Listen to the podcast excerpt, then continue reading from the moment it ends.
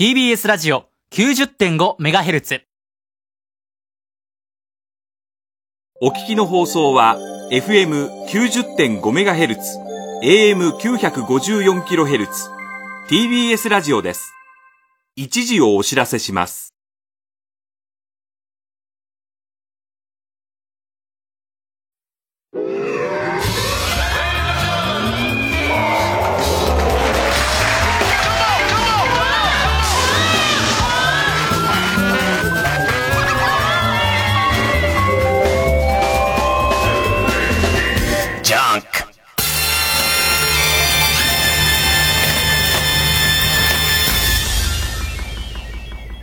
今週気づいたこと。まあ、いろいろ気づきますけど、ね。火曜日にさ、火曜日に、渡部くんがなんだかわかんないけど自粛しますみたいな話になってさ、一番最悪のタイミングだよね。もう、もう何も残ってないもん、味が。なんかその、出てすぐの反応だから、反応だったらいいっていうようなコメントも、もうちょっと落ち着けよっていう話だし、面白いやつはもう残ってないもんね。あの、火曜日、えー、自粛するって話が出た後に徐々にさ、どうやら文春にこういうことが書かれてるらしいみたいになった直後ぐらいは俺も、えっ、と、渡部くんが多目的トイレの中いて、携帯かなんかかけてて、表に女の人が、あの、小島くんが女装した女の人が通りかかって、で、ちょっとすれ違っちゃってるっていう。あの、電話の相手と大きい声喋ってることと前にいる女性とかすれ違っちゃってる、そういうやつなんじゃないのみたいなやつ思いついたけど、もう、もうそういう時期じゃないでしょこんなの言う時期でもないでしょもう今は、各いろんな店舗の人たちが、渡部シールを剥がしてるっていう感じ、どうにか剥がさなきゃみたいな時期だよね。でいて、全然笑えないのが、なんかね、もうその、いろんなスキャンダルごとよりも、秒で人生変わるっていうかさ、なんか、好感度の最高峰みたいな人じゃん。好感度の最高峰みたいな人が、ほんの一瞬で、ほんの一瞬でゴロゴロゴロゴロってなるの見てて、もうなんかこ、怖いよ。あの、誰がどうしたとかと関係なくて、こんなに世の中って、えー、一日前に予想つかなかったようなことが起きて、で、一週間経ってこんな感じになっちゃうんだみたいのが、もう、なんか、超怖い、超怖いですね。ええ。だからもう僕はあれですよ。えっ、と、気分、気分転換のために、あの、YouTube、YouTube の、あの、えー河野和夫チャンネルっていうのをいつも見てるんですけども、河野和夫ちゃん、みんな河野和夫チャンネルをフォローしてよ、とにかく。あのね、河野くんがゲーム好き、河野くんのゲーム好きっていうのは本当に信用できるゲーム好きなんですよ。もう彼は食うや食わずの頃から、ね、食うや食わずの頃からゲームを、もう、あの、飯の金を、がなくてもゲーム買うような人で、今でも俺の周りにあんなに Xbox やってる人いないよ。日本において Xbox の位置って本当に端っこ行っちゃって、なんか北米では売れてるんだけど、日本は結構なゲーム売り場にも売り場なかったりとかする、その、Xbox で、Xbox 情報はもう河野くんからしか入ってこないんですよ。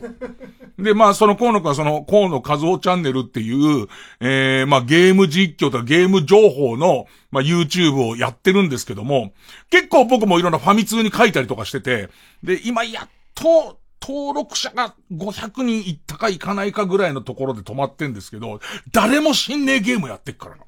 その、ちょっと前に、Xbox で、クリケットのゲームを見つけて、初打席で、クリケット上のホームランみたいな、すごい打球を飛ばして大歓声、リアルグラフィックのクリケットのゲームで、河野くんクリケットやったことないのにそのゲームやって、で、なんか第一打席の初球ガツーンつって、そこのクリケット上中の、えー、観客がうわーって、なった動画を見て超面白くて、河野くんなんだかわかんないままホームラン、ホームランかどうかもわかんない、クリケットのルールがわかんないから、すげえやつを打ってるやつ見たりとかしてたんだけど、え、この何週か、なんつ、俺も知らん、俺ゲーム詳しいつもりだったけど、もうどんどん衰えちゃって、マンイーターっつったかな人食い。マンイーターっつったから。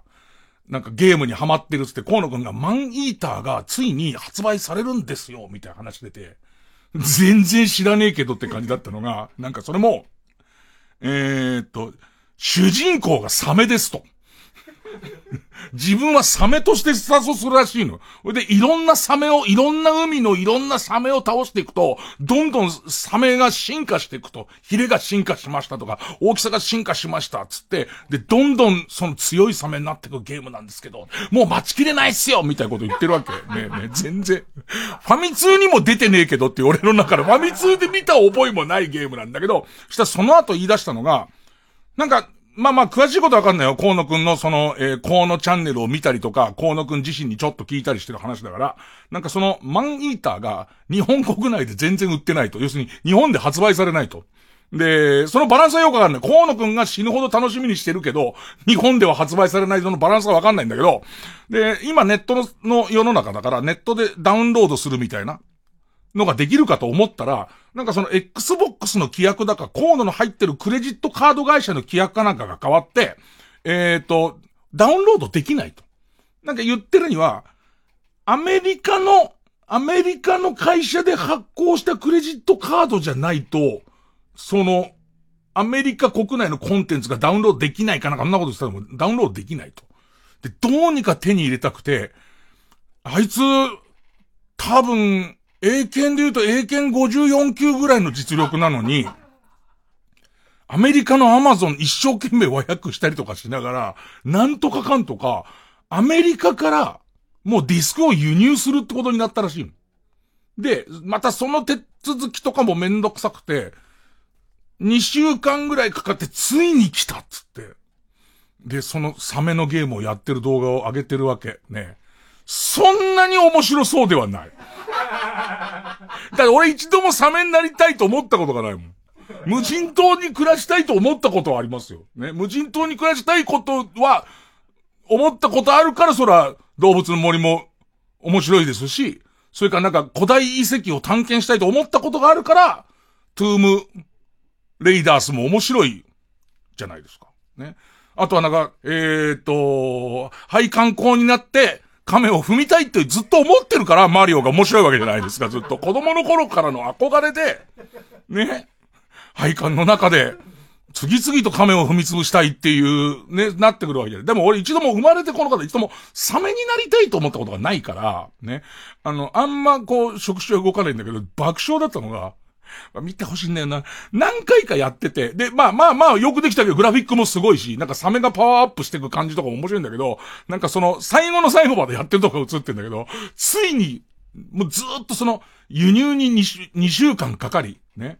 えやっと手に入れて、えっ、ー、と、始めたゲームが、まあ、すごい、あ、ゲームめちゃめちゃうまい、うまいから、すごい勢いでクリアし続けて、なんか最後のボスキャラみたいやつを、倒す倒さねえみたいな話になって、結構そこ見ちゃうんだ。うわ、なんか、ここまでレベル上げてると結構楽勝でいけそうだみたいとこで、その横のとこでコードの娘がギャンギャン泣き出して、全くゲームの内容入ってこないの。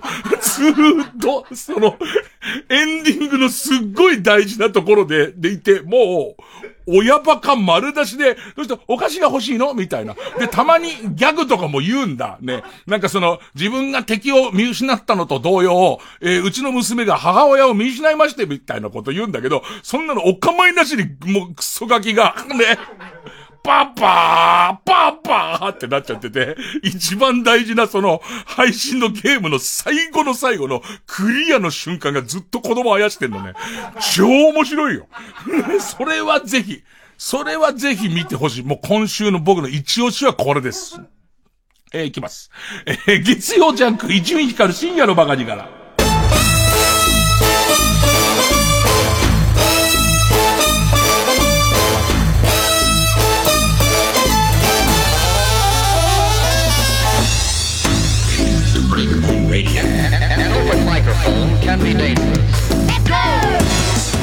もう、その河野和夫ちゃんとのすごい長い付き合いなんですけど、まあ今現在は、最強パンダースの河野和夫ってことになってるのかな。で、まず相方が、相方がやり手の経営者で、何軒もお店を経営してるみたいな状態で、で、去年あたりの段階では、その経営の方が大変で、全然その最強パンダスに構ってくれないから、何にもこうネタとかも作んないし、できない状態で。で、今は、もう焼肉屋何軒も経営しちゃってるから、あのコロナで大変で、お店ができなかったりするから。んでまたなんか、ネタで全然出てんの見たことないんだけれども、去年あたりは評判の焼肉屋としてテレビ出てんの見たことあるし、で、その時にお笑いやってますって触れてないからね。ほいで、この間もコロナ明けとか、まあまあ明けてないんだけど、その、ステップが変わって、お店ができるようになってきましたみたいなのインタビューで出てんだけど、別にお笑いって言ってないからね。やり手の焼肉屋さんとして出てたりとかするから。まあ、こうのもやることがないんでしょうけども。まあなんか、やつの、こうの、画像チャンネルはちょっと、ちょっと面白いですね。一番好きなのは僕は、今週は映像で一番好きだったのはその河野和夫ちゃんがやっと、やっとのことで手に入れて、やっとのことでクリアするゲームの最後の瞬間に子供がすげえめんどくせえことになってるっていう、それが僕はすっごい好きなのと、2番目が、あの、M が再開されまして、M 再開されて、まあ、楽しみしたんですけど、もう何よりすごいなと思ったのは、あのー、まあ、M は僕の中では、田中みな実の M だっていう話をしてて、ね。あの、高島正信さんの M だったり、三浦なんとかさんの M だったりもするけども、やっぱりダントツで、あの田中みな実の M だと思ってたんですけども、今回に限っては違いましたね。田中みな実も相当良かったですけど、今回の M の第4話の一番目立ってた M は、明月堂です。あの、通りもんの会社です。博多通りもまさかの、あの、眼帯に似てるでおなじみの博多通りもんが、まさかの、その、全国ネットのテレビで、テレビ CM 打ったんだよね。M のスポンサー、博多通りもんになってたんだよ。ちょっとびっくりだよね。このご時世、新しいスポンサーを、えー、得るっていうのがどれだけ大変か。ましてや博多メーカーでお使い物だからさ、それなりに観光客がいない影響とかも出てると思うんだよね。そんな中、まさかのあの、M においての通りもんの謎の面白がり方みたいなところに、全部乗ってくるっていう形で。あと、元冬木さん出てたね。また M 増えたと思って、もうちょっとふざけてんじゃねえかみたいな、その感じですかね。あとあれだわ。自分の中でヤマピーかっこいいってことになりまして、今更、今まで別にヤマピーのこと考えたことなかったんですけど、まあ、ヤマピーといえば、まあ、山下清さんですけど、えー、テレビ夜見てたらさ、Hulu でさ、なんかその海外ドラマが始まりますと。で、それにヤマピーが出ますみたいな話で、最初そんなに興味なかったの。最初そんなに興味なくて、あのー、今、ネットフリックスにしろ、Hulu にしろ、えー、っと、プライムビデオにしろ、オリジナル作品作るときにすげえマーケティングしてるから、日本で、じゃあ誰を出したら、その、入会してくれる人がいたり、見てくれたりする人がいるのかみたいな、すごいやってるから。で、その中でおそらく選ばれたんだろうな、みたいな。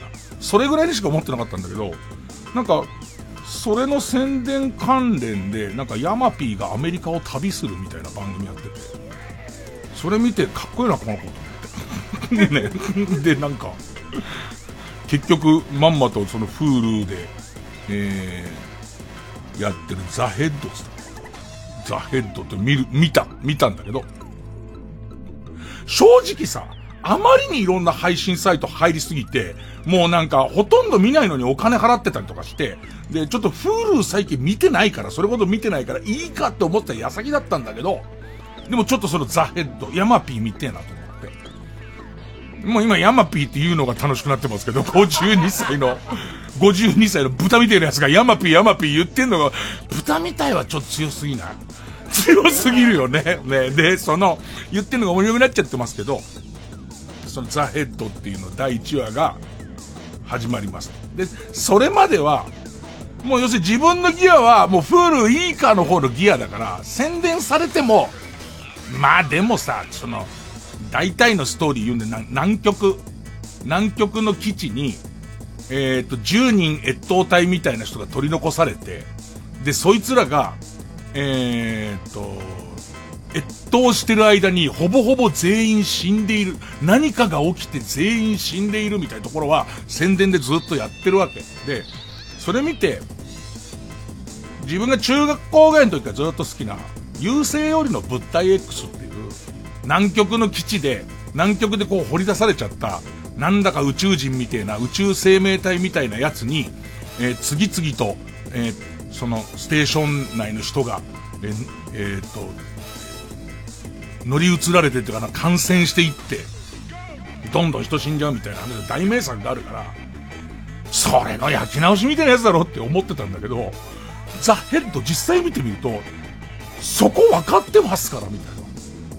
ドア玉に南極の基地の人みんなで、優勢よりの物体 X 見てるシーンがある。だから、その辺はちょっとそういうことなのねっていう。そこはもうこっち十分分かった上でこれ作ってますから、みたい感じで、なんか面白くて、第1話見ちゃったんだけど、これが困ったもんなのがさ、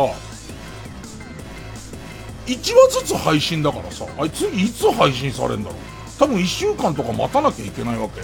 で、その、うーん、ネットフリックスとかの俺の中のいいところってのは、もうすでに、えっと、たくさん撮ってあって、もうワンクールいっぺんにドンって出してくるから、ワンシーズンいっぺんに出してくるから、好き放題見てきゃいいじゃんっていうのが、まあまあ醍醐味なんだろうって思ってんだけど、今その、ザ・ヘッドと、もう一個、スターチャンネルっていうとこでやってる、えー、っと、アウトサイダーっていうやつが、この方式なの。その、ワンクールじゃなくて、毎週木曜日に新しいのやるわけ。で、そうするとさ、なんかこう、前々からかねてから思ってんだけど、テレビとかがさ、どんどんみんながさ、激しいやつダメ、すげえ血が出るやつダメと、このアウトサイダーも突然子供が惨殺されるみたいな話だから、なんかそういうこう、過激なシーンのあるやつ、テレビでやんなやんなってなるじゃん。あとお笑いとかでもちょっとコンプラがどんどん厳しくなってって、とんがったお笑いやんなやんなってなるじゃん。で、それをやっていくうちになぜか金を出してそれを見るシステムになってるじゃん。なんでっていうか、その、一部の厳しい人たちが、やんなよ、やんなよって言ったおかげで、もっと言えば、お笑いのコンプラなんか厳しくすることで、お笑い困んじゃねえかぐらいの追い詰め方したところで、実際は、みんなその尖ったお笑いを、下手すりゃテレビのお笑いをやるより高額のギャラで、ネットで有料配信してるじゃん。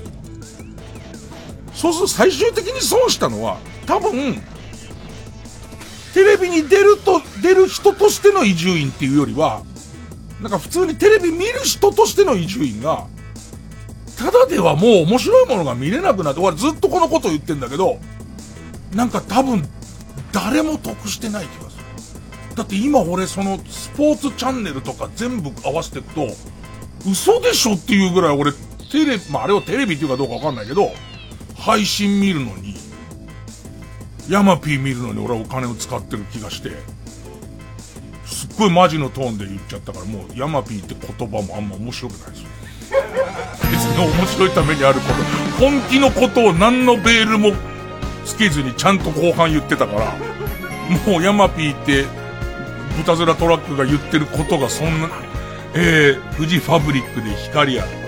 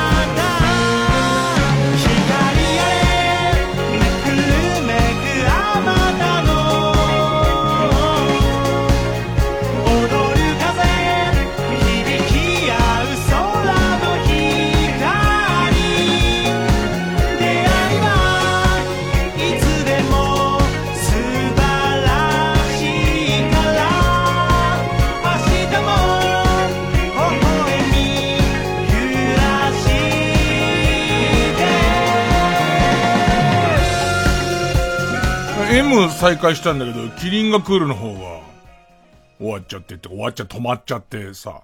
キリンが来るさ、最初に見始めた頃、もうコロナとか全然関係ない年明け、最初に見始めた頃は、例のその、沢尻エリカさんがおりましたと。ね。えー降板して、そこを川口春奈さんだっけ？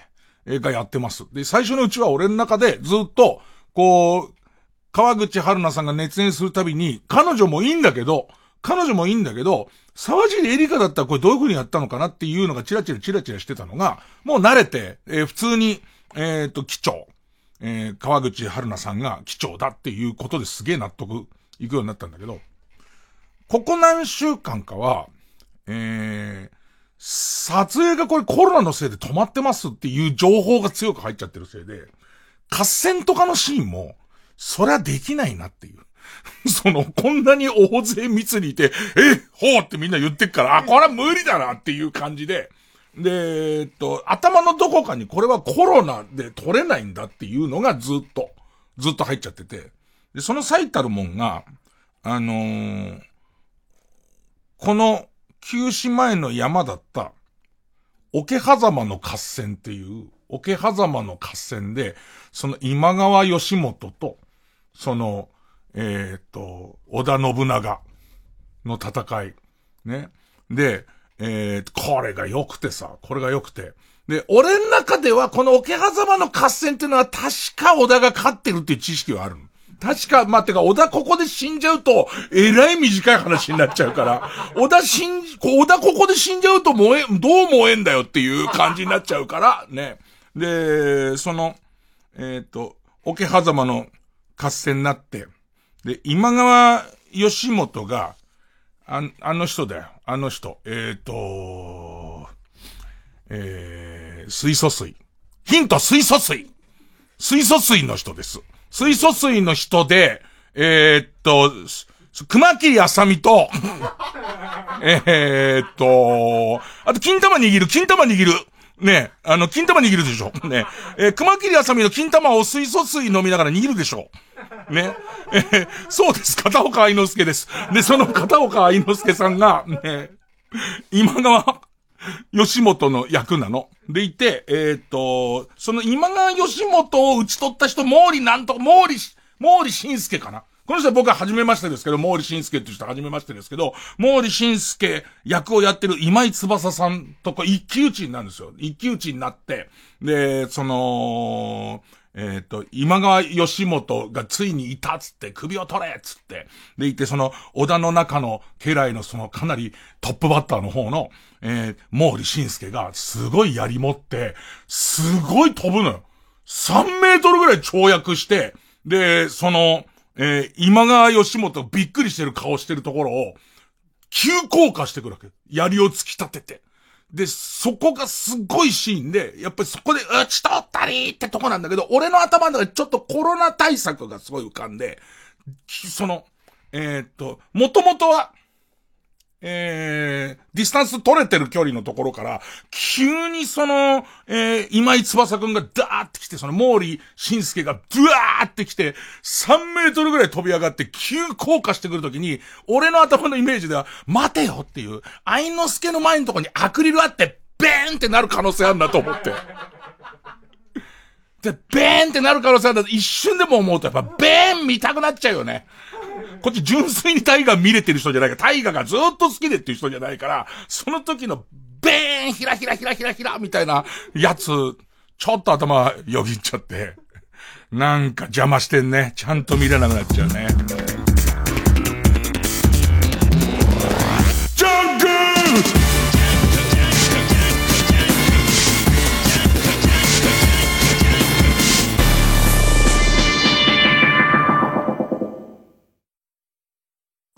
TBS ラジオジャンク。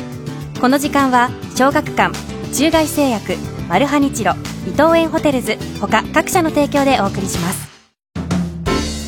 音が聞こえるジャズ漫画「ブルージャイアント」そのアメリカ編「ブルージャイアントエクスプローラー」の第1話がビッグコミック公式サイトで無料公開中。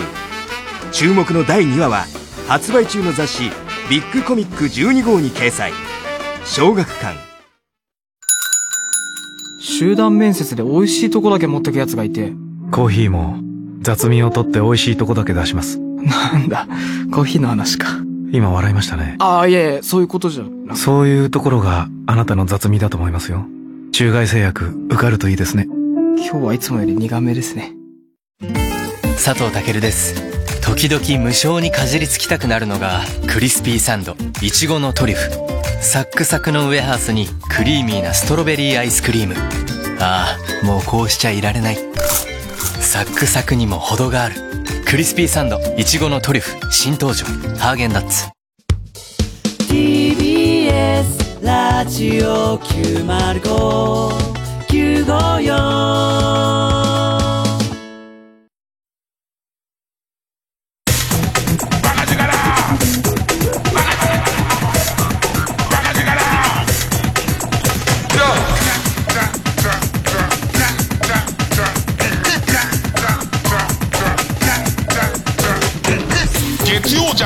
一丁院光る深夜のバカ力。あと今週あってすごい地味なこと。まあ徐々にこう表も出たりとかウォーキングしたりとかしてる中で、この話バーって繋がるからな。どこから話せばいいかな。まあ、ざっくり言うと、LINEPay、LINEPay にか、加入したみたいな。ね。なんか、えっ、と、LINEPay 自体は、えー先々週ぐらいに加入してて、で、これなんでかっていうと、ズーム飲み会みたいなことが、ズームミーティングみたいなことが起こるんですよ。たまにね。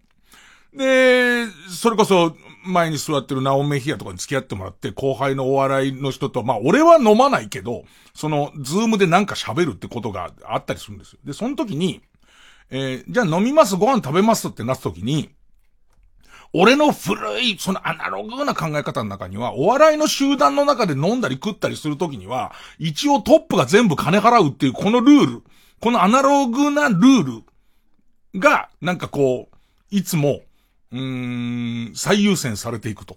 でもさ、ズーム飲み会ってさ、結局各自がこう、飲むものを持ってくるから、なんか各自が好きで、各自の、その、俺のおごりではなくて、えー、各自の支払いで飲んでるのが嫌なんだよね、なんか。嫌だから、LINEPay でお金をあらかじめ送るから、それで買って集まってくれと。でそうすると一応その体裁上俺が払ってることになるからっていうその謎のスタートで、だなんだろう、おごってるから、おごってるよね、俺みたいな。要するに、だなんだろう、人間性でみんな集まってるみたいな自信がない。ねこっちのどっか交換条件にただ酒を飲んでいるんだからっていう、このなんか、やつを提示しないと、もう、その、どうせ馬鹿にしてるってのはみんないやいや飲んでるってなっちゃいますから。まあ、そう、なんで、なんすかね泣いた顔に方式って言うんですかね自分で自分を傷つけるのはおやめなさい。で、その、まあ、その LINEPay に入るようになったんだけど、なんかその銀行のチャージがうまくいかなくて、その銀行から直接 LINEPay にチャージするってやり方が、全然こう、ネットで簡単に入れるっていうのに、エラーっていうかなんか、えっ、と、あなたのその、口座のモバイルバンキングの暗証番号をみてえなことを言われて、できませんになるから、なんかいちいちその、えー、コンビニの ATM みたいなやつで入れるみたいな。現金を下ろしてもう一回入れるみたいなな、謎のワン、ワンテンポ。普通にクレジットカードで、下ろした1万円を、なぜかそこでまた入れるみたいな作業がこう、いるんだ。で、うん、それが嫌だから、まあ表も多少出ていいみたいだしっていうんで、えっと、銀行にこれはどうなってるんですかっていうのを聞きに行って、要するにもう銀行からチャージできるようにしてほしいって。で、もともと、その俺の使いたい銀行口座っていうのは、えらい古い口座で、あの、自分がその、銀行に口座を開いたのが、結婚した頃だから、この番組始まった頃だから、多分25年前とか、そんな頃なわけ。で、そんな頃だから、あのー、銀行の名前も違う。いっぱい合併したりとかしてて。だし、もっと言うと、じゃあ、いざそこの銀行に行こうと思った段階で、えーその視点がない。あの視点がすごい減ってるから、そこにはもう視点がなくて、今現在どこに行けばいいのかあたりからもわかんないし、で、やっとのことで、その銀行にたどり着くんだけど、なんか1から10までややこしいんだ。その今コロナだから、まあ、銀行来てる人も、銀行に来てるお客さんもすごい少ないんだけど、銀行にいる人もすごい少ないのね。で、そうするともう入り口のところこう無人で、なんかそこのところで、こう、どの要件がある人は何番のボタンを押して、でいて、どの要件の人は何番のボタンを押して、で、それぞれにその、えーっと、整理券みたいのが出るから、それ持って待ってくれみたいになるんだけど、その該当する電子マネーとその自分の口座を結びつけたいんだけど、よくわからないっていう条項がないから、だからそうすると、あのーもう一個その他なんだかわからないもないわけ。だからその時点でどうしていいかわかんないんだけど、その後から来たおばあさんが、ちょっとって大きい声で言ってて。で、えっ、と、一番講座を開きたいってのあるのね。ちょっとつって講座開きたいんだけどつって人を怒鳴って呼んでたから、これなんだと思って。で、で、ついでに、あの、僕もちょっとわかんないんですけど、つってその電子マネーとで、そのアプリでやろうとするとこうなっちゃうんですけど、みたいなこと言われて。で、えっと、そこでその手続きをするんだけどさ、まあ、それがさ、ややっこしくてさ、ややっこしい上に、どんどんアナログだったことがどんどんデジタルになってくから、なんかそれの継ぎ足しみたいなのが全然よくわかんなくて、まず俺は銀行員っていうものを持ってきたんだよ。俺もう銀行員と通帳とクレジットカードと身分証明があれば、あとは何とでもなるんだろうって思うから持ってくんだけど、まず銀行員は一回も使わなかったね。で、タブレット端末みたいのに、あの、タッチペンでここサインしてくださいって言われるところは何回かあるんだけど、これがめんどくさいのは、ださ、多分そのデジタルとアナログの狭間でそういうことが起こってんだと思うの。で、それが、なんか最新式の専用端末みたいなやつを銀行員の人が持ってて、で、そこのところある程度のやつをやったら、じゃあここだけサインしてくださいっつって、そのタッチペンとタブレットみたいのをこっちに渡そうとするんだけど、今度は最新事情として、その間にアクリルのボードがあるの。だから、えっ、と、一旦、タブレットとキーボードがマグネットでつくタイプのなんか最新の端末あるじゃん。あれを二つ合わせたまんまだと、えー、その、アクリルボードの下を抜けないから、は、剥がしてその、えー、タブレットだけにした状態で渡すみたいな、なんか謎の作業とかがずーっといっぱいあって、で、またその後俺、その当時の、えー、暗証番号がわからなかったりとか、ずっとややこしいことがずっと続いてるわけ。で、最終的になんとかかん、なんとかかんとか俺の LINEPay の口座と、その新しい口座みたいのは、あまあ、古い口座みたいのはくっついたんだけど、なんか最後の最後に、クレジットカードが古すぎると。このクレジットカードがすごく古すぎて使えないわけじゃないんだけど、なんか最新のチップの入ったやつとかに変えた方がいいんです、みたいな話されるね。ただ、えっ、と、そこに書いてあるうさぎちゃんの絵に、あの、思い入れがあるっていう方もいらっしゃるんで、必ずっていうわけじゃないんですけどって言われて。で、その時に俺は、うさぎちゃんの絵に思い入れはないんだけど、俺が結婚して死のうかっていう性になって初めて作って、で、しかもそこから、えっ、と、家のローンとかを払ったりとかした、そのクレジットカードだから、思い出のあるクレジットカードだから、できれば、キャッシュカードだから、できれば変えたくないって言った時に、なんかちょっとくすって笑ったんだよね、向こうが。それが俺の中で、すげえウサギ好きなやつだと思われてるっていう感じ。で、その後、ちょっと大きな、経済動かしたろうか、つって、ちょっと大きな支払いを一個しなきゃいけなかったんだけど、その大きな支払いが、50万円ぐらいの支払いをしなきゃいけ、もうちょっとか、ぐらいの支払いをしなきゃいけなかったんだけど、そこが LINEPay に対応してますと。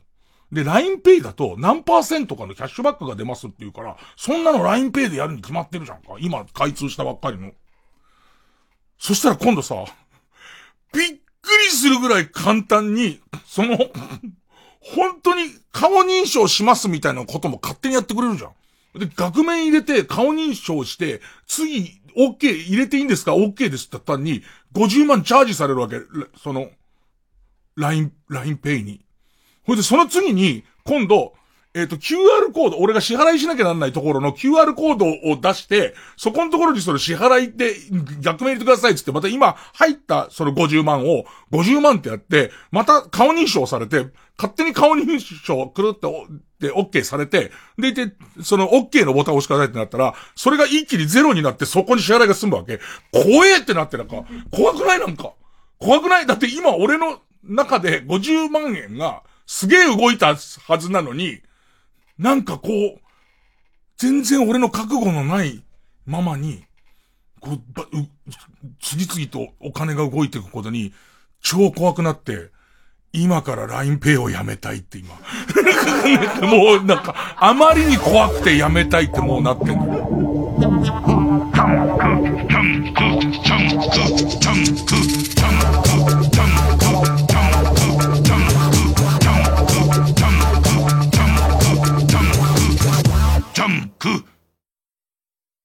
大王イーカの魔の手が再び動き出した。フルーツ界の姫フルティシエを守るためフルーツたちが立ち上がる。マルフカニッチーロは間に合うか。次回「パイレーツマルフカニッチーロ」フルーツの力を引き出せ。この戦いは挑戦だ。俺が味見するって言ったじゃん。マルハニチロ。どうも2000万問題が囁かれる日本。そんな余裕ないよ。普通の主婦に訪れた人生最大のピンチ。あの手この手で切り抜けろ主演天海祐希。映画。老後の資金がありません。9月18日全国公開予定。なんとかなるから絶対。905FM954AM TBS ラジオ。お聞きの放送は FM90.5MHz、AM954kHz、TBS ラジオです。ラジコでもお楽しみください。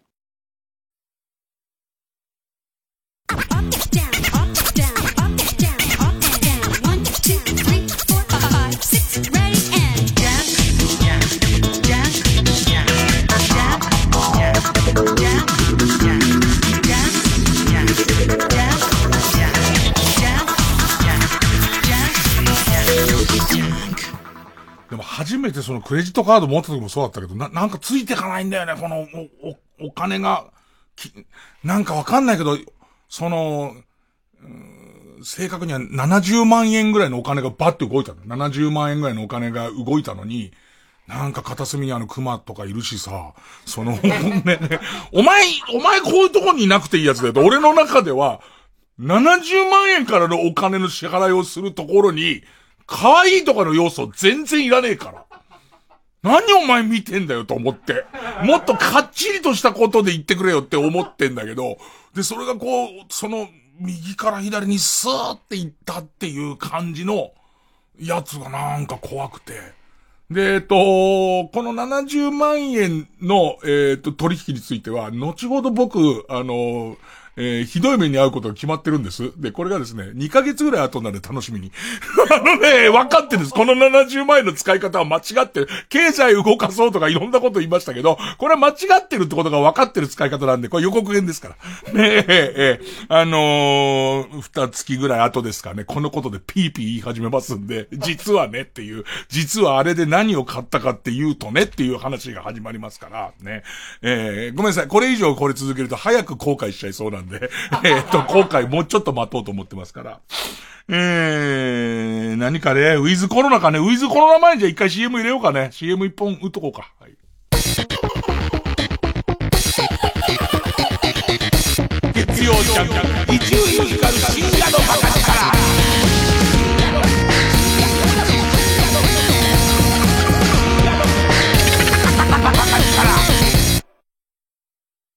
私間違うことでしか人生の針を正しくは使えないの。わかり合えるはずなのに。あなたは一歩も。引かない。ここでゲスの極み乙女の人生の針をお聞きください。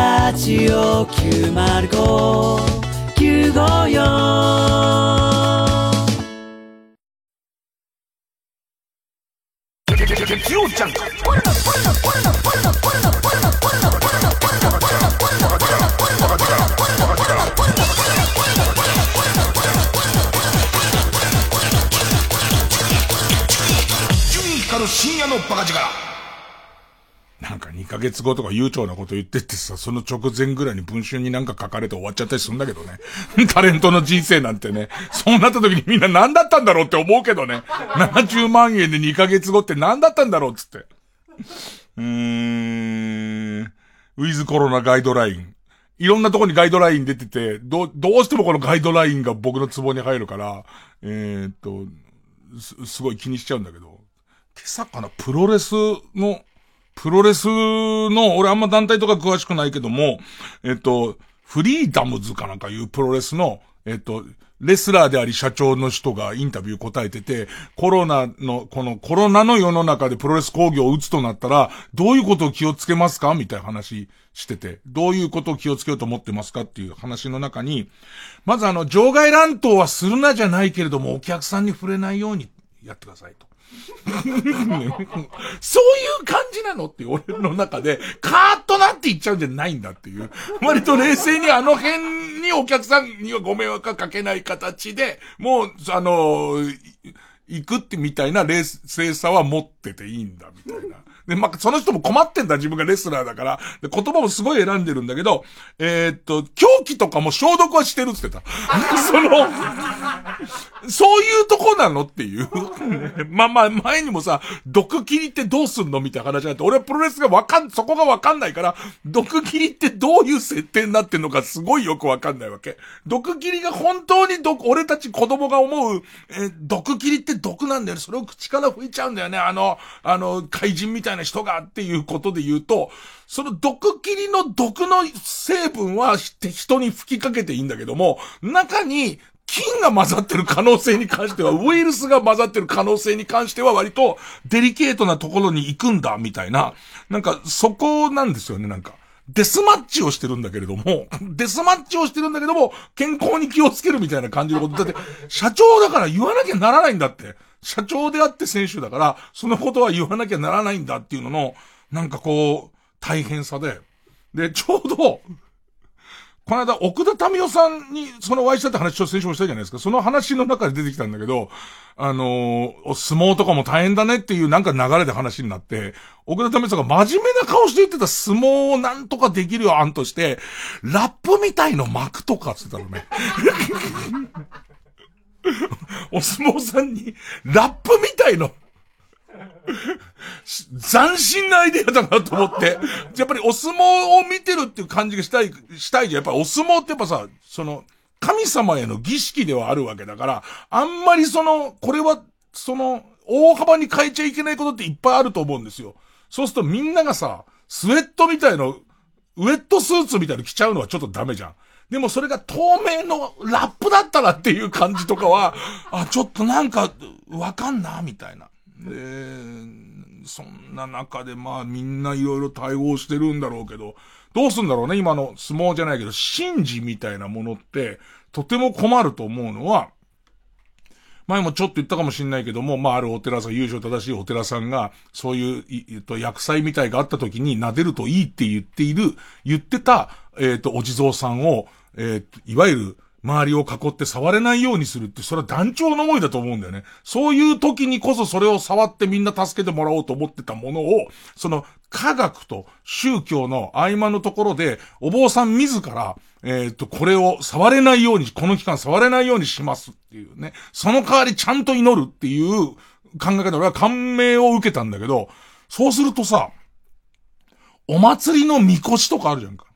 どうすんのみたいな。その、結局威勢よくみんなで大きい声出して、その、えっ、ー、と、汗や、その、しぶきを飛び散らせながら、えー、街を練り歩くのこそが祭りだけど。で、しかも、ああいう祭りとかがいろんな薬剤を吹っ飛ばしてくれるこその祭りだけど、それはできないじゃんってなっていくと、何か形態が変わってくのかなみたいな。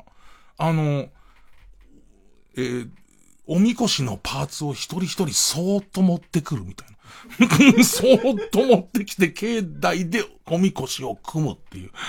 黙って組むみたい。街を練り歩い、街を通っておみこしがその、えっ、ー、と、神社なら神社、ね、お寺ならお寺の境内にドーンって置かれるっていうことが大切だったらば、もうみんなでちょっとずつパーツを持って、ディアゴスティーニ的な、ディアゴスティーニ的なやつをみんな持ってきて、その、みんなで2メートルぐらい開けた状態で、で、その、心の中で、せいやせいや言いながら持ってきて、はめていくっていう形で出来上がるみたいな、もう祭りの、こう、かなり形は変わるけど、どこ譲れるみたいな。どこ譲れてどこ譲れないみたいなやつを、もうみんなで考えていかなきゃダメな時代来んのかなっていうね。結構俺真面目に言ってるつもりなんだけどね、ディアゴスティーニあたりの文言が真面目に聞こえないんだろうな。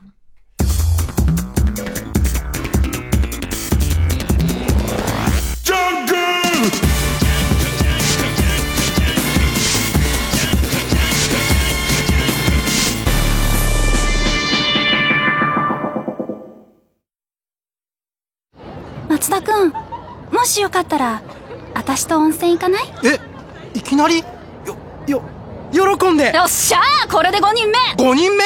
仲間が増えればどんどんお得。伊藤園ホテルズの学割プラン。いい湯加減、旅加減、ホテルズホールに響く流麗なピアノの旋律。今最も注目される若手ピアニスト。TBS ラジオ公演吉見祐希ピアノリサイタル2020は7月23日祝日の木曜日に浜離宮朝日ホールで開催します。チケット好評販売中。日本音楽コンクールピアノ部門で最年少優勝。アリオン東方音楽賞受賞など、吉見祐希のピアノリサイタルをお見逃しなく。詳しくは TBS ラジオのホームページイベント情報、またはサンライズプロモーション東京のホームページをご覧ください。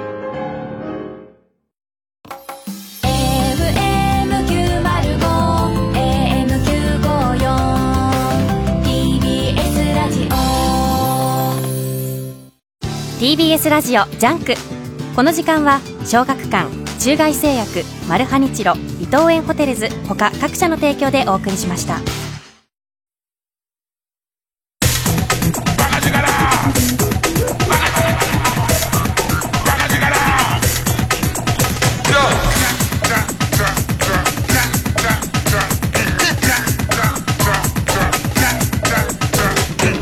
月曜ジャンク一丁院光る深夜のバカ力。で、その、ウォーキングをまた再度開始したりとか、ドラクエウォークも再度開始したんだけど、なんか様相が全然変わっちゃってて、ドラクエウォークもなんかよくわかんなくなっちゃってんだけど、まあまあとりあえず始めて。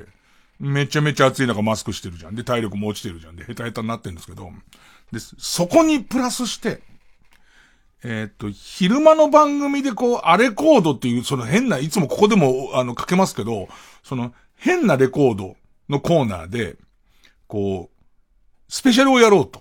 で、幻の名盤解放同盟スペシャルつって、これその、幻の名盤解放同盟っていうのが、えまあ、いろんな名盤、その、珍奇なレコードを探し出して、再発売するっていう、まあ、運動みたいなのをしてるグループで、ここがこう、すべての変なレコードをラジオでかける企画の、こう、俺にしてみれば基本の基本みたいな。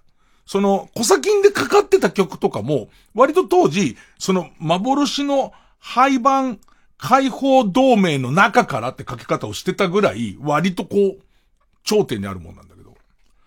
で、その、こう、そこの出した CD っていうのが30枚ぐらいあるの。いろんなの発掘して。で、それを俺は所有してて、で、えっと、そこからいい曲をまた原点に立ち返ってかけてみようってスペシャルをやるっていうんで、毎日それを聞きながら、あの、ずっと、え、炎天下をウォーキングしてたら、もうなんかね、あの、致死量に達した。あれコードが。で、中で、炎天下これ聞いてて、さすがに一旦やめようって、俺過労死すると思った。えー、川崎幸子とし子、もしくは雪子とし子で、どこへ行くのって曲があるんだけど、これがすごくてさ、この方、ジャケット見ると双子っぽいんだ。双子の女の人が代わり番号に歌ってんだけど、まず最初にお姉さんが、どこに行くの？って聞くのね。ね。それに対して、したら尋ねたんだから答えるじゃん、普通。そしたら妹の方が、旅に出るの？あの、旅に出るの？じゃないの。旅に出るの？って聞き返すのね。この後の掛け合いが、お前ら、なんだ？で、その、誰に聞いてて、なん、どこに行くんだで、もっと言うと、さてはお前、一人じゃないかみたいな、こう謎の展開になってくるんだね。ちょっとその辺を、もう、言わん言わんしながら、ね、あれコードに対して体勢の少ない人は、えっ、と、小ゲロを吐く用の紙袋を横に置いて聞いてほしいんですけど、えー、川崎幸子、まあ、川崎ゆき子、とし子で、どこへ行くの？どこ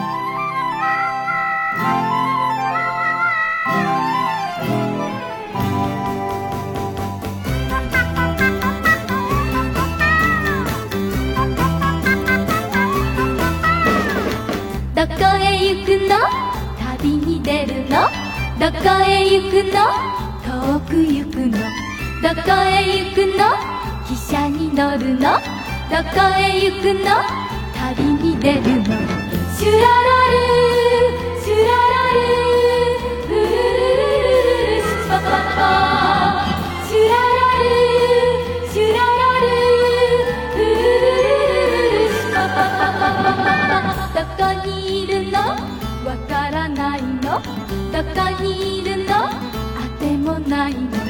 どこにいるの青い鳥よどこにいるの恋の鳥よシュパパパパパシュパパパパパシュパパパパパシュパパパパパシュパパパパパシュパパパパパ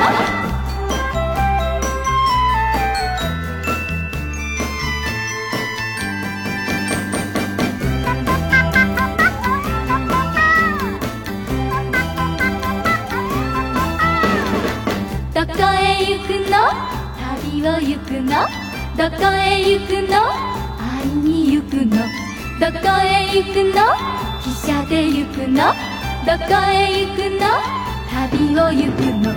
シュララルシュララルルルルルルシュパパパシュララルシュララルルルルルルルシュパパパパパパどこで見たの？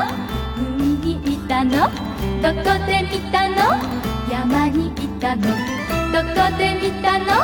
空で見たの？どこで見たの？夢で見たの？シュパパパパパシュパパパパパシュパパパパパシュパパパパパシュパ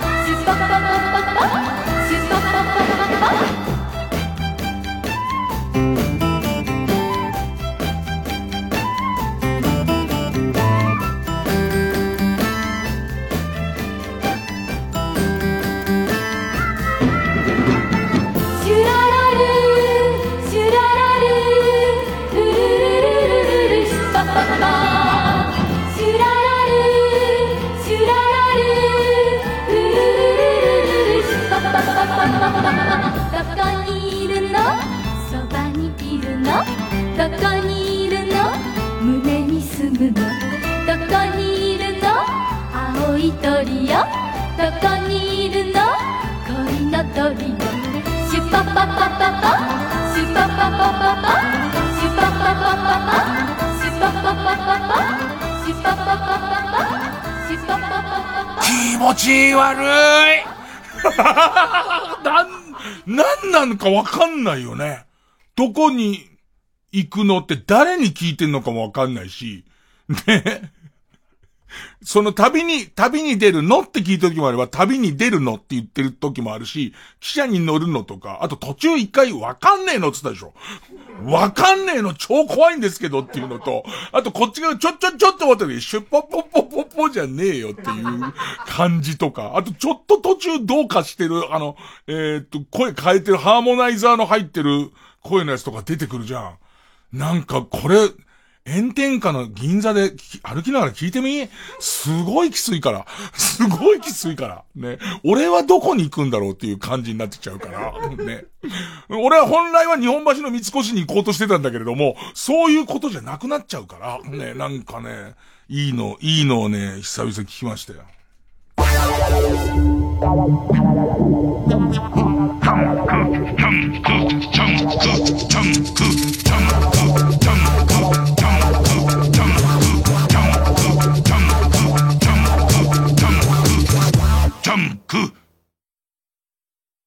毎度ご乗車ありがとうございます。作家兼運転手の森下です。かまいたちのヘイタクシー、スマートニュース限定の動画配信がスタート。TBS ラジオチャンネル、お笑いチャンネルで公開。一番右にある、もっとからチャンネルを探してください。毎週かまたく放送終了後にアップされますので、スマートニュースをダウンロードしてお楽しみください。1967年から15年間にわたり放送された伝説のラジオ番組「金曜ナチチャコパック傑作集1974年版」は好評販売中です。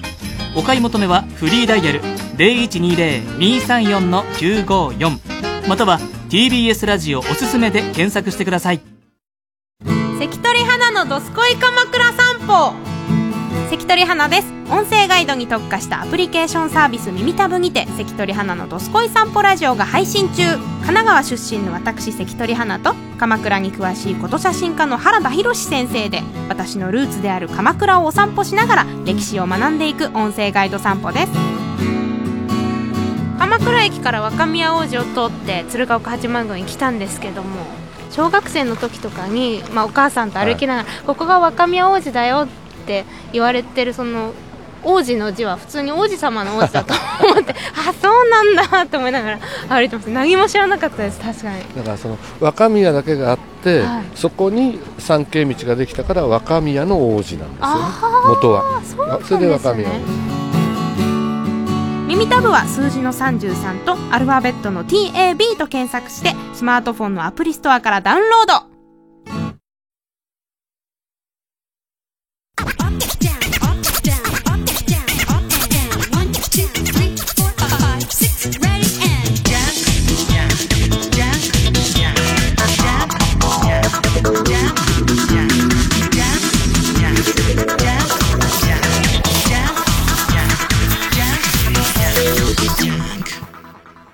もういよいよ野球も、プロ野球も始まりますよと、俺ちょっと一個謎なのがあるんだけど、素直に謎。えっと、まあ無観客試合じゃん。で、見たいのは山々だけれども、まあしょうがないよね。それはすごいしょうがないと思いますよ。で、せめて中継とか配信でまあちゃんと見たいなぐらいなんですけど、えっとね、広島は DNA と、その、開幕戦が横浜でやるんですよ。横浜スタジアムでやるんですけどね。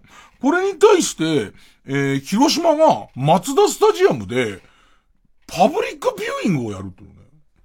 で、その松田スタジアムに1000人でパブリックビューイングをやるっていうのね。え、で、でか、じゃあ、無観客、えってか横浜球場にも1000人入れてよくないかっていうか、それどんな特殊なやり方をするのかわからないけども、ここで人をスタジアムに集めちゃっていいんなら、1000人集めちゃっていいんなら、1000人入れるっていう話じゃないのかって思うんだけど、と、なんか特殊なやり方すんのかな。まあ、現にお笑いのライブとかももう、本当に一つ一つ四角くビニールで囲ったみたいな観客席でお笑いやったりとかしてんだけど、もうまあ工夫して大丈夫なようにできんなら俺も早くは見たいんだけど、これをやっていいんだったら各スタジアムにお客さん入れない理由があんま、わからないよね。俺ちょっと考えたんだけどさ、やっぱさ、飛沫が飛んじゃったり、つい、俺も好きな野球だから、いくら黙ってようと思ってても、なんかすごいプレーが出ちゃった時に、わーって声出ちゃったりとか、すごい、例えばサヨナラ逆転満塁ホームラン出た時に、飛沫だからつって喋らないなんてことは多分無理だと思うのね。で、そうすると、えっ、と、かなり、その顔前とかに、それを飛ばないようにするものが必要。全員カープ坊やで見るってどう？もう、全員カープ坊やの被り物で見るっていう。ただ怖いけどね、松田スタジアムの席全員カープ坊やだから、同じ表情でいるから、ただ応援はされてる感じになると思うの。ね。だからもう、逆にあれか直径2メートルぐらいのカープ坊やを全員被っていけば、それで近づけもしないから、そうすると相当、一人一人ドームの中でやっていくから。で、カープ坊やの中に、あの空気清浄機みたいの入れてったりとかすると、なんか全員ブオーって言ってる。その、何十人、何万人っていうのが、ブオーって言って、こーっつってる、カープ坊や的なやつで見るとか、もうなんかそういう工夫をしていくしかないよね。いろんなことやってるけどね。なんか俺わかんないのかなアプリでボタンを押すと J リーグで、なんかこう歓声が聞こえるみたいなやつも、そんなに面白いか？なんか自分が見てる側として、その、押すの楽しいかどうかが全然頭浮かばないのと、自分がやってる側からすると、出んのはスピーカーだから、あれはミキサーの岡部さんが大きくしちゃえばいいだけのことじゃんか。大きくしちゃうと大歓声ってことになっちゃうわけじゃんか。そうやって考えると、なんか、あれも一つ試すことではあるんだろうけれども、なんかこう、ぐ、ぐっと来ないんだよね。まあまあ、いろんな工夫をしつつ、世の中が多少、えー、楽しい方向に戻ってってるっていう感じですかね。えー、曲、えー、フレンズで、あくびをすれば。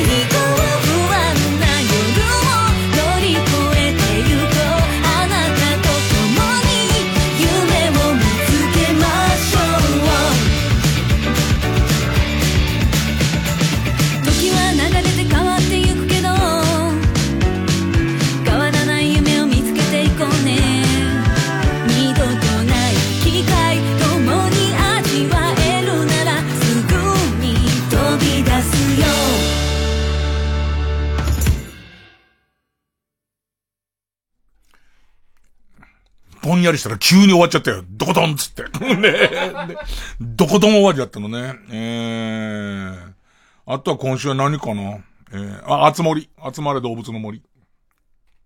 えっと、テレビ見てたら、指原リノさん、指原リノさんがすごい動物の森やってるっつってて、で、あ、いいな、人気者はいいなと思ったのは、なんかその動物の森の中でファンの人と触れ合って、で、その動物の森にファンを招待して、で、ファンの人が、こういう家具あるけど、みたいのをくれるみたいな話してて、すげえ人気者いいなと思ったの。反面、思った反面、俺自体はなんかそのすごい人から家具がもらいたいとかはないんだけど、一個だけ、自分が動物の森の中で集めてるものがあって、なんか動物の森ってこう、例えば木材とかが取れたりとかするから、木材とか、まあ、あとなん、なん、まあ、いろんな資材が取れたりとか、鉄鉱石とか取れたりして、で、えっと、レシピみたいのをもらうと、それを上手にブレンドして、これとこれとこれを合わせるとこれになりますみたいな家具作れたりとかするんですよ。で、そんな中で俺が、あの、その材料集めと制作に一番今、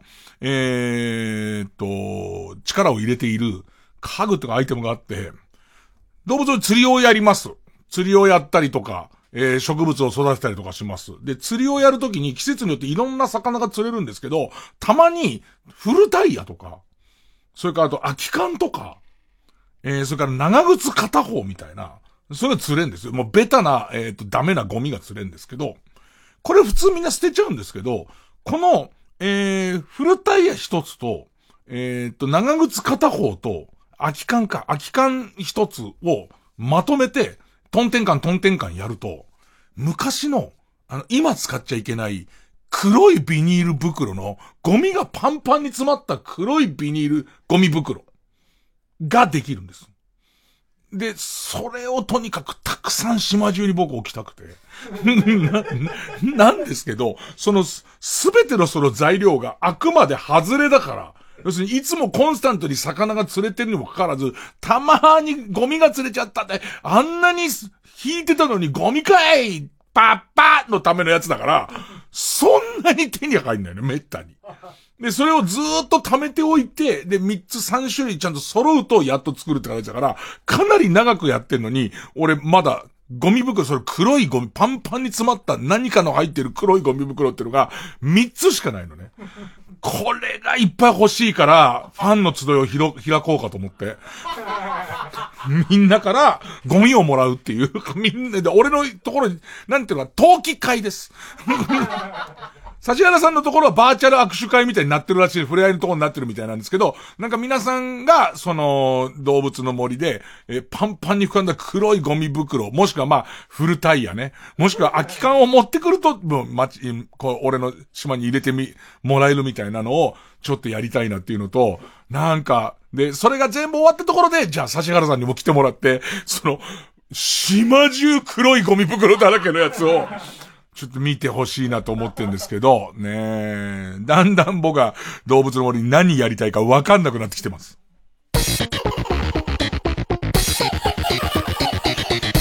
月曜ジャンク、伊集院光る深夜の博士から。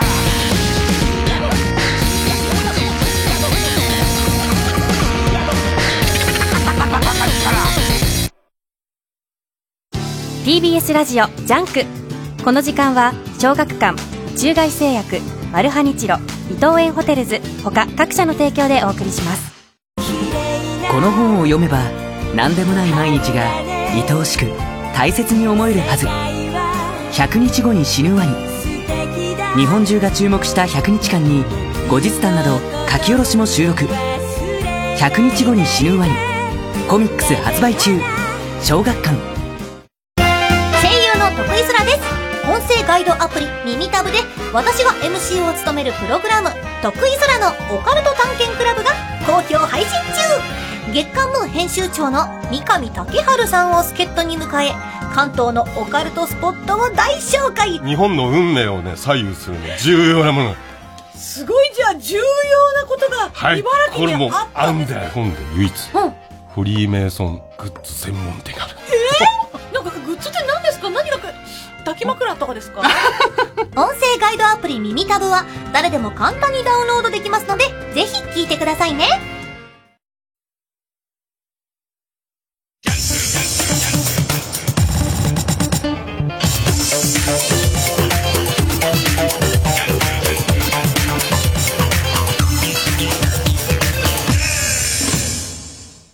新勝ち抜きカルタ合戦会の頭はゆえをさあ、番組オリジナルカルタを作ろうという新勝ち抜きカルタ合戦会です。えーこのコーナー毎回2つのテーマのカルタが戦って生放送で番組を聞いている皆さんからのメール投票で勝敗を決めます。で、対戦するのは前の週に勝ち抜いてきたカルタと、えー現在たくさんのテーマ同時に募集してます予選ブロックの中で一番盛り上がっているチャレンジャーのカルタです。えー勝つごとにあ行のカルタは家行、家行は作業と進んで負けるとその文字のまま予選ブロックに戻ります。で、えー和行まで勝ち抜けばカルタは完成でゴールインです。で、同じ文字のところで、え3連敗するとテーマは残酷にも消滅になってしまいます。さあ、今週の対戦カード、まずは現在勝ち抜き中のこちらです。えーネット通販で購入したアイテムのクソみてえな感想や、レビューサイトに寄せられたどうしようもないコメントがテーマの、えー星一つクソレビューカルタ。もう、和行ですね。和行なんですよ。この間、なんか自分が、えっ、と、割とよく買う通販のもつ鍋屋さんがあるんだけど、もつ鍋屋さんの、そのレビューの中に、評判いいとこなのに、星二つっていうのがあって、それが、えっ、と、たまには味変をしてみたくて、味噌で煮込んでみたら、合わなかったって書いてあるのね。いやいやいやいや。すげえな、やっぱと思うよね。いるよね、その、な、なんかわかんないけど、もう、えー、狙ってないのにすごい人は、ここのコーナーに来てるやつは笑うじゃないですか。震えるね。だってさ、その老舗の、なんかもつ鍋の味変えちゃってんだよ、自分で。変えてるって言ってんだよ。で、それがいまいちだっつって怒ってんのね。いまいちだっつって星二つってしてんのね。す、なんだろう、すごい美味しかった場合は星増やすのかな？わけわかんないんだよね。さあ、えー、対する予選ブロックから登場のチャレンジャーのカルタは、いつ使うのか何の意味があるのかわかんないけど、あなたや友達が持ってたり取りたいと思っている資格がテーマの、履歴書に書けない闇資格カルタ。あ、結構飽きましたね。19週、19週も経ってます？いや、なんか今週思ったんだけどさ、この2月から、この6月って、うっかり過ぎてるよね。すげえうっかり過ぎてるよね。なんか、みんなをやってみるとちょっと気づきがあると思うんですけど、よくネットで買い物する人は、アマゾンとかの買い物履歴とか見るじゃん。方向がガラッと変わってたりとか、俺、2月の段階では、それこそドラクエウォークとかやりまくってるから、えーモバイルバッテリーとか、リュックとか、そんなんばっか買ってんだよね。あと一時期、パーティーゲームが、カードゲームみたいなブームがあったから、そのカードゲーム、えー、旅グッズで締められてんの。それが3月入ると同時に、えー、生配信用の機械と、あとそれから、アマゾンプライムもあの、アマゾンの利益入っちゃうから、アマゾンプライムで見た映画の、その会計というかあの、レンタルののところばっかになってて、こんなに変わるか、みたいな感じで。だからなんか、19週前って言われてもなんか、ちょっとぼんやりしちゃうね。まあ、ということで、えー履歴書に書けない闇資格カルタの戦いです。ほんで行きましょうかね。えー、じゃあまずはこちらから。星一つ、クソレビューカルタ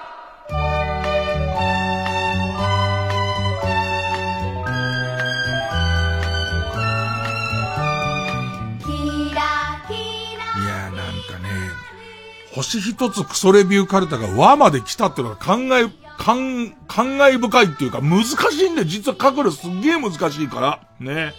えー、ペンネーム、サボテンマーク2。わ、わらふじなるおのネタ DVD。アマゾンにて購入。星一つ。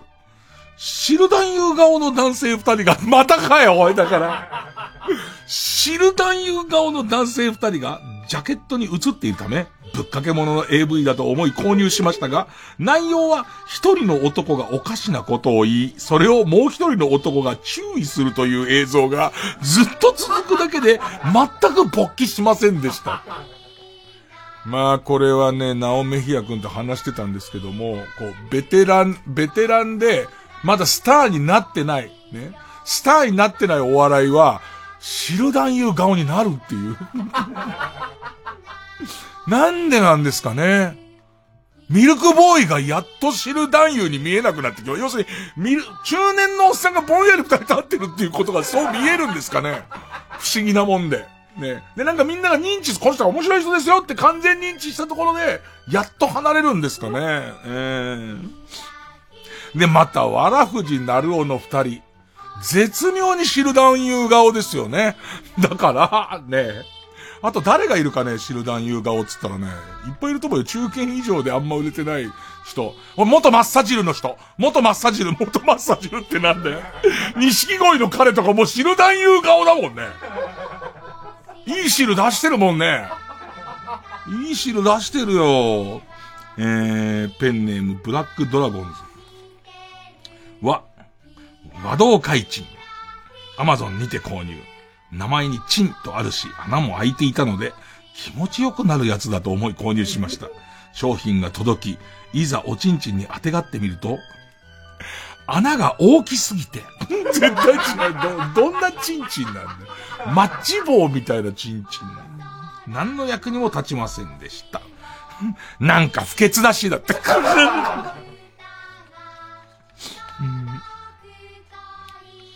えー、ペンネーム大自然守るは、ワコールのパンティストッキング。アマゾンにて購入。星一つ。死んだおじいちゃんの大好物だったニコゴリ4キロをパンストに入れ、お墓の前で振り回したら、引きちぎれたパンストから巨大なニコゴリが飛び出して、お尚さんの顔を直撃。いつもは温厚なお尚さんに胸ぐらをつかまれて、てめえ呪い殺すぞと叱られてしまいました。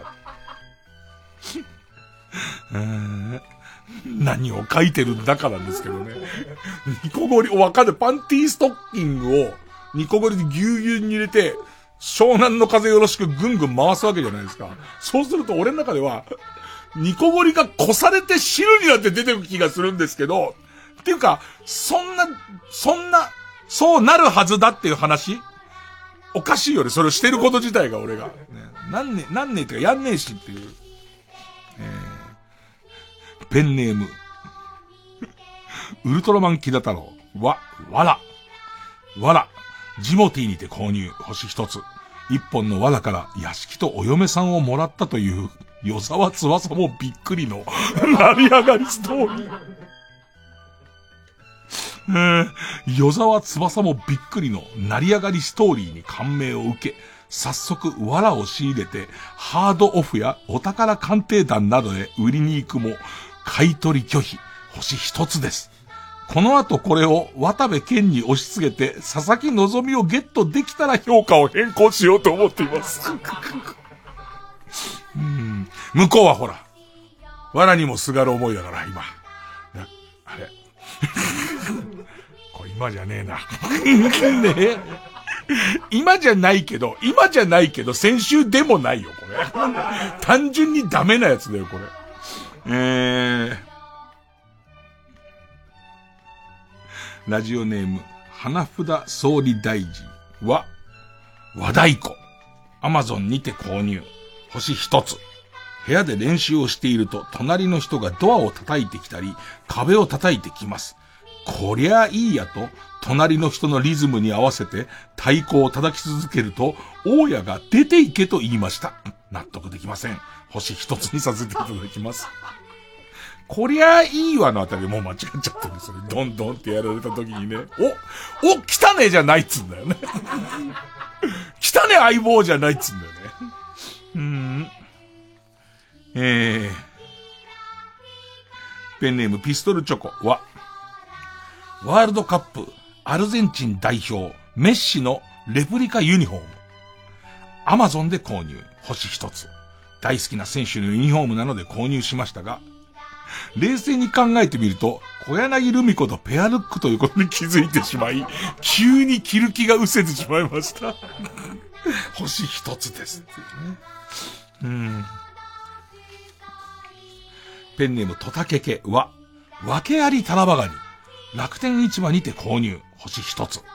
定価の1割程度の値段で買えたのは良かったのですが、足も全部揃ってるし、形も良くて新鮮。何より抜群に美味しい。訳ありの部分が何かわからず、ひどく怖くて眠れません。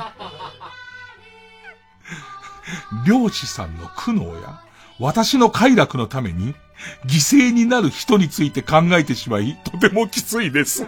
でもそうだよな。訳ありって言われてもう、どこからどう見ても何もないって考えると、これは単純に見て食べてわからないわけがあるんだっていうことだから、そうなった時に、なんかとても、いろんな人に言えないわけがあって、ただ働きされてる人たちの、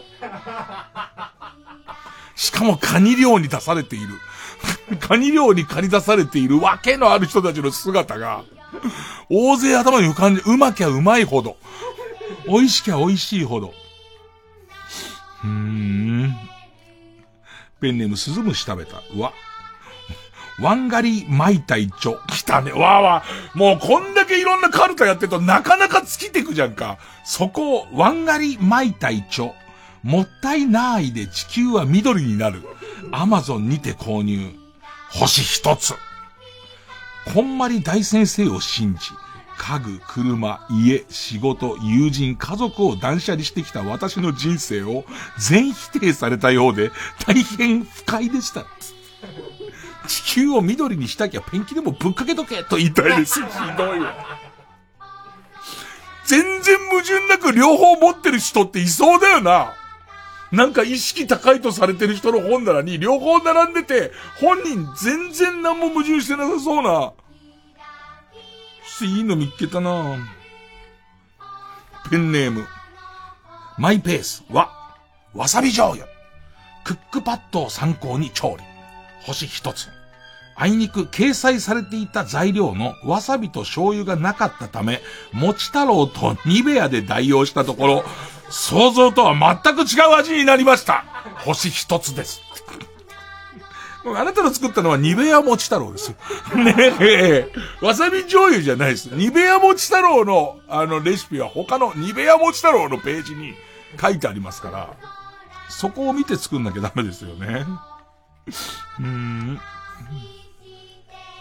えー、ペンネーム、スズムシ食べた。わ、ワンダースワン。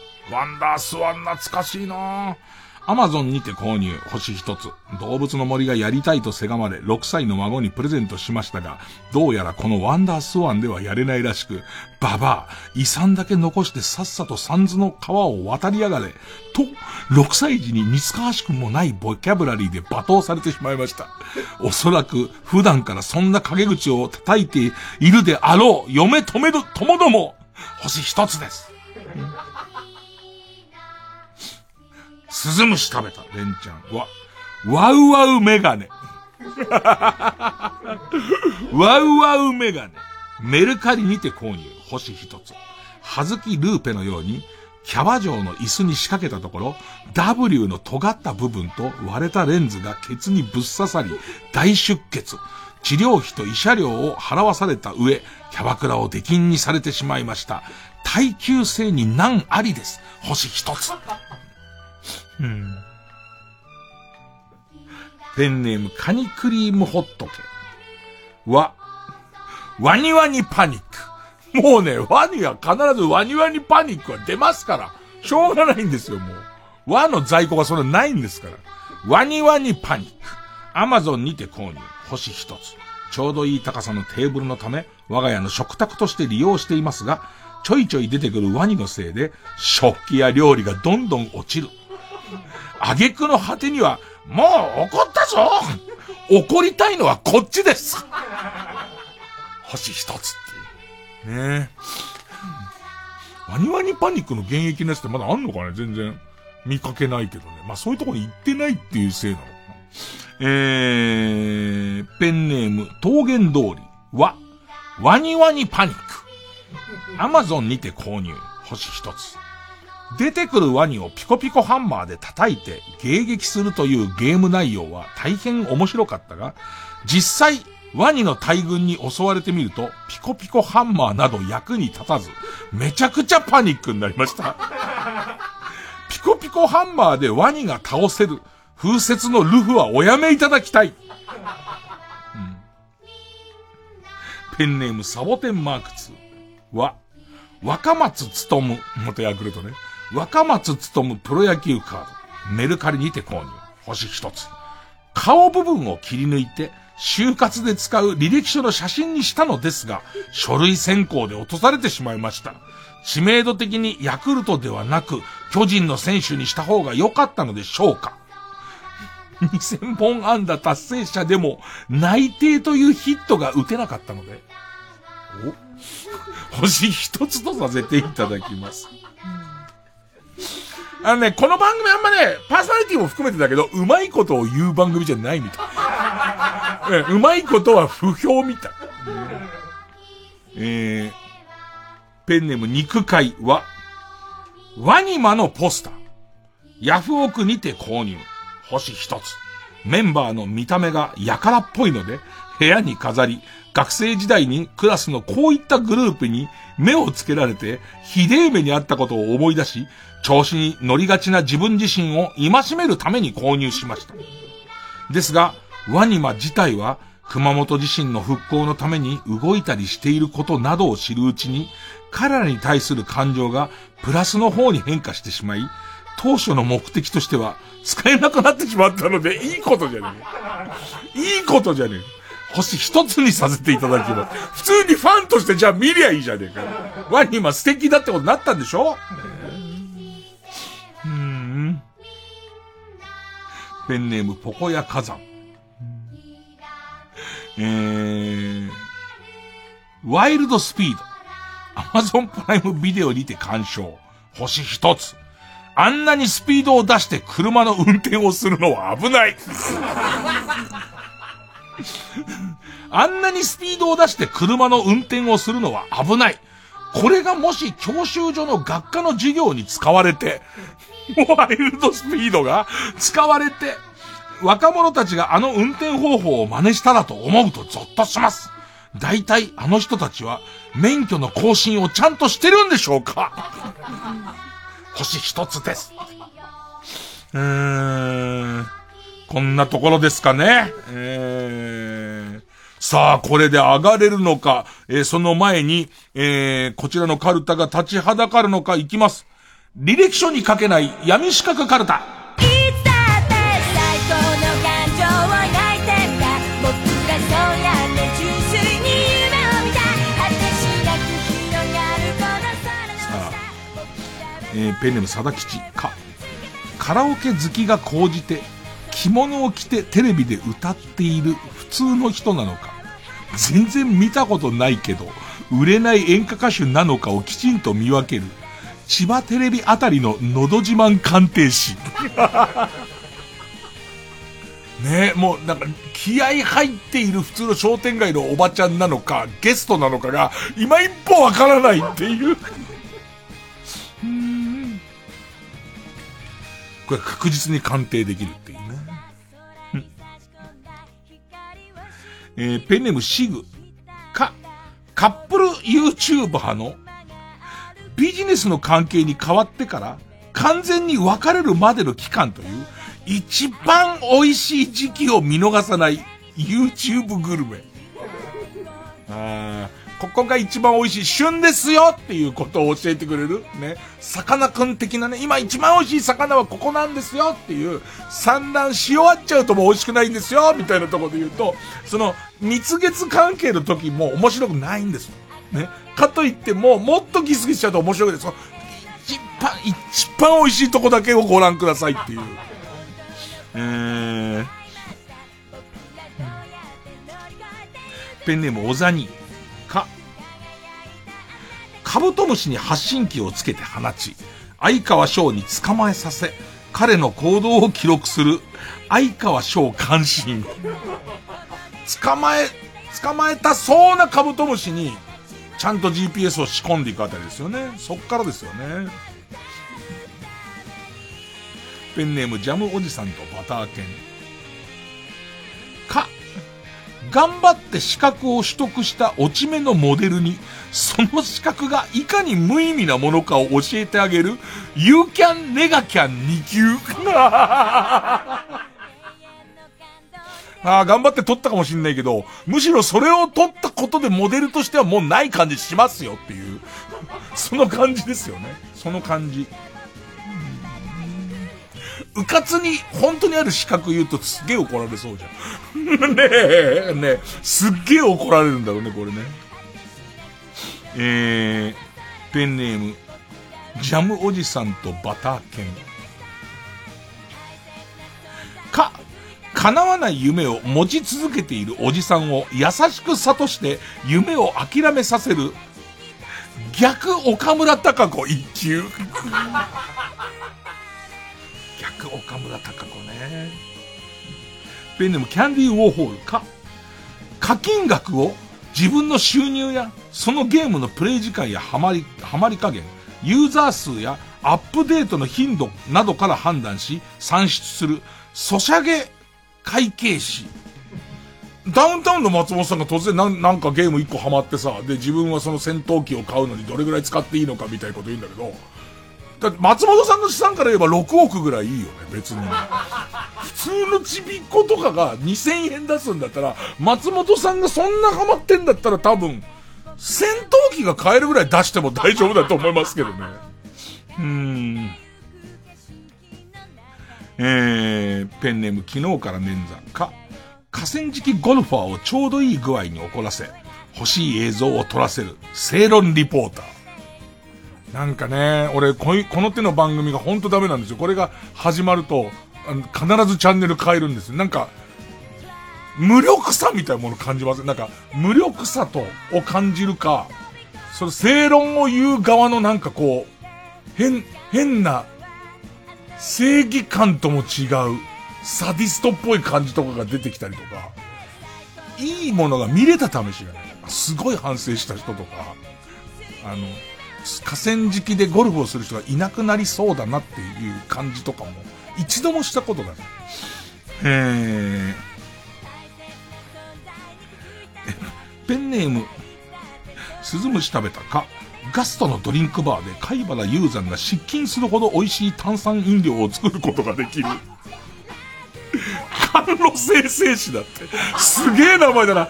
甘露生成士だから。びっくりするよ。こんなやり方あんだっていう。うわぁ、そこにちょっとだけ炭酸水入れんだ、みたいな。ああと、ハーブティーのティーバッグそこ入れんだっていう感じで。ま、甘いもう飲んだ途端に甘いっていうのが、まさか俺たちそこじゃねえだろうと思ってた。うーん。ペンネーム。何度マスターか、叶う。叶う。まあ、叶姉妹の叶うでもありますけど。叶うって漢字はね、吐く。吐者のと。吐くから1をなくしたらできるだろう。だから、あ、吐くから横の一方もマイナスをなくしたらできるだろ。マイナスな言葉を吐き出すのをやめれば夢は叶う。みてえな。ねえ。えー、叶うって漢字は、吐くからマイナスを一本なくしたらできるだろ。だから、マイナスな言葉を吐き出すのをやめれば、夢は叶うんだよ。みてえな。わけわかんねえ、漢字こじつけをしているインスタグラマーに、金田一秀穂の陰謀を煎じて飲ませる。秀穂、陰謀茶道家元ってそっちなんだ。そっちなんだ。そっちの方の資格なんだ。きちんと煎じられる方の資格なのね。うん。えー、ペンネーム、いびつな笑顔。き、休館長につい覚えさせてしまった強制悪名地獄や、おちんぽミルクもっとちょうだいと言ったエロ言葉を、綺麗さっぱり忘れさせる、インゴイレイサー。確かにそうだよね。旧館長がそういうの覚えちゃって、おちんぽミルクじゃねえよ。ね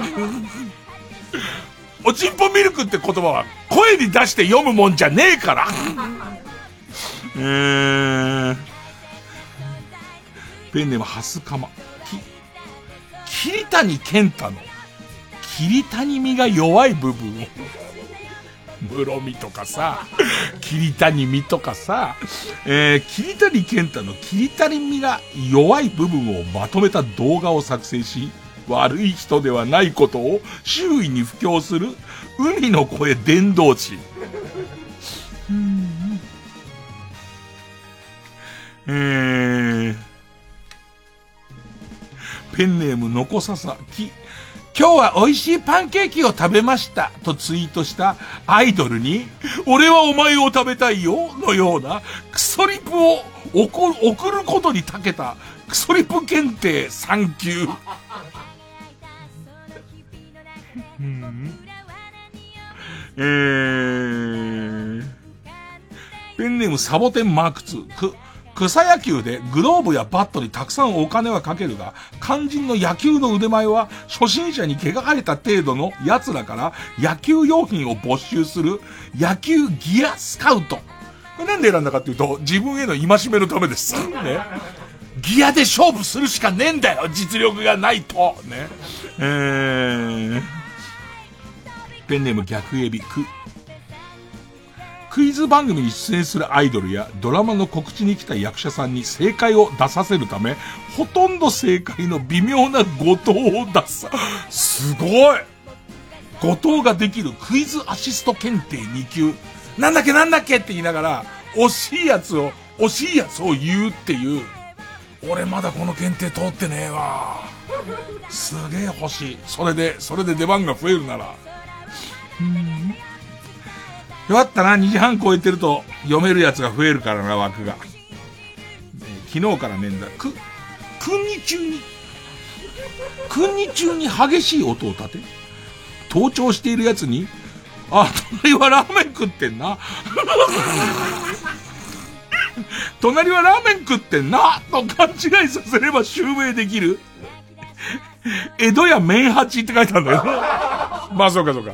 麺の音を出せるわけだから、俺はどっちかというとエロや猫八だと思ったんだけど、江戸、麺八の方か。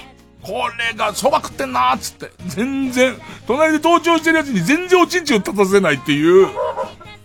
えー、えー、ペンネーム中華三、中華31番、け、欅坂46のメンバーが卒業なのか脱退なのかクビなのかを判定する卒業判定士。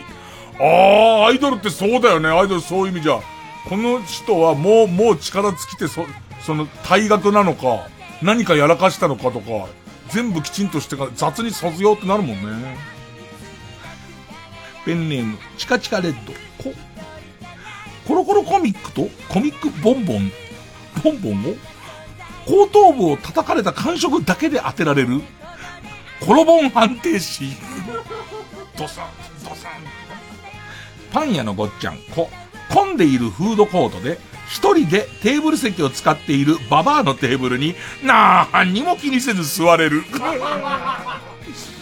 関取ジョニダンっていう。うーん。ラストかねえペンネーム、パン屋襲撃隊。コ、ーヒーショップに入っただけで、どの席でネズミ講の勧誘が行われてるかを瞬時にわかる。ネズミ発見隊だって。いかにものとこあるもんなあそこ今の、なんか、その、俺が寝不足なせいなのかもしんないけれども、えっと、上のところにでかいクモの巣が見えるときあるもんね。クモの巣に今、要取られてんなって感じがね、見えるときが。さあ、行きます。ということで、今週も、リスナー投票で勝ち残るカルタを決めます。え、勝ったと思う方のカルタが、星一つクソレビューカルタなら、メールの件名カタカナでレビュー。えー、履歴書に書けない闇四角カルタなら、メールの件名に漢字で闇四角と書いて、メールの本文に、住所、氏名、年齢、電話番号を書いて、これからかかる曲の間に送ってください。投票は一人一回で抽選で3名様にバカ力カードをプレゼントします。メールアドレス、baka.tbs.co.jp。baka.tbs.co.jp です。じゃあ曲の方は、彼女のサーブレシーブで、曲名がワン、受付開始。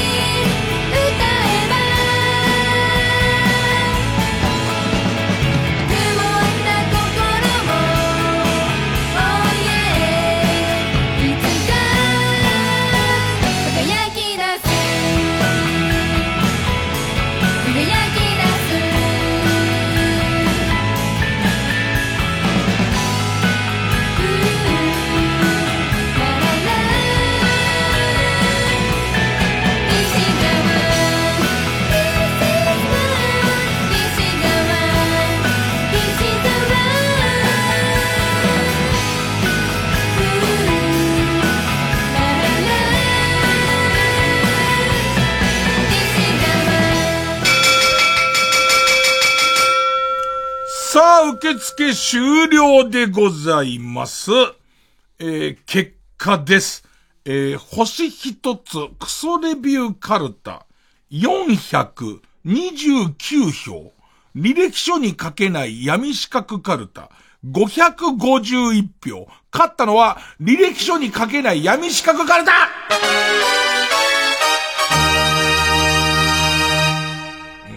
うわーということで、ということで、えー、勝った履歴書に書けない闇四角カルタは作業。途中からなんか、ぐんぐん来たね、闇四角ね。俺は江戸や麺八あたりからもう、江戸や麺八からすげえ来ちゃったんだよね。やっぱなんか、俺の中でこう、なんか横島な、いや、俺の考えたエロや猫八の方が面白いんじゃないか。いやいや違うっていうね。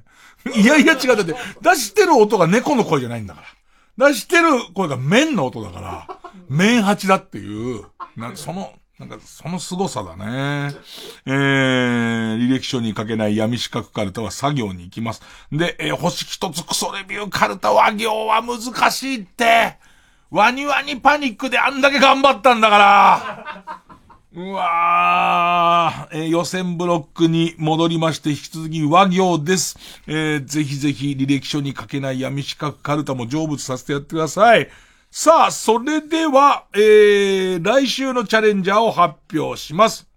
すっとぼけ古市のりとし節カルタとぼけた顔してバンバンバンまあ、えー、M 愛すべき人がいて。では我々、このトリオになりましたけど、我々トリオのリーダーです。えー、古市のりとしさんなんですけど、いや、なんかすげえなと思ったのが、今回の、えっと、アンジャッシュの渡部くんの件渡部くんの件でもコメント出してて、えっと、朝のあの、小倉さんの番組でコメントしてたんだけど、あのー最強弁護士軍団に相談すればいいのにって言ってましたよ。もう、このコーナーのネタですよね、そうなってきちゃうとね。あの、渡部さんも、あ、あそこで、えーと行列のできる法律相談所があるんだから、えーこの件について、えー最強弁護士軍団に相談すればよかったですけどね、みたいな。さあ、えーということで、古市のり、のりとし節っていうね。えー、ペンネーム野菜の旨味。作業、さ、サザエさんのじゃんけんってなんで変な棒使って出すんですか？普通に出せばよくないですか？確かに。確かにそうだよね。えーっと、ペンネーム、釧路ダンディ。さ、サイドカーってバランス悪くないですか？肩車してバイク乗ればよくないですか？危ねえやつ。うーん。えー、ペンネームジャムおじさんとバター犬。し、女王様って、いじめるとか言ってますけど、結局相手の喜ぶことしてるんですよね。客のお母さんをひっぱたくとか。ネットに個人情報を晒すとかした方が良くないですか？新しいよね。全然普通にそういう性癖のない事情を知らないお母さんを呼んできて、ひっぱたくっていうことで、より本当の意味でいじめられる感じっていう。えー、ということで。え次回の対戦カードは、履歴書に書けない闇四角カルタ、作業対、すっとぼけ、古市のりとし節カルタ、作業の対決になります。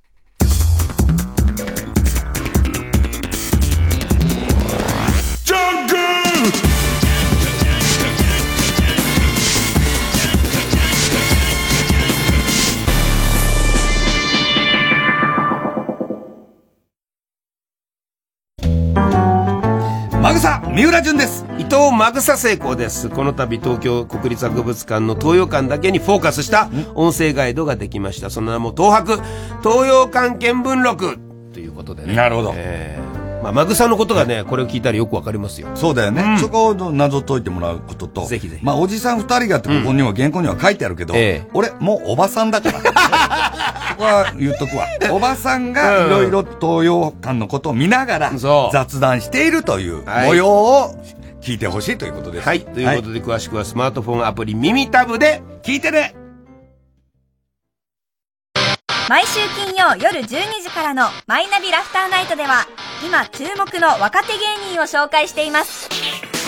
ゴジラとメカゴジラだ。バカ！ダブルパチンコマイナビラフターナイトは毎週金曜夜12時から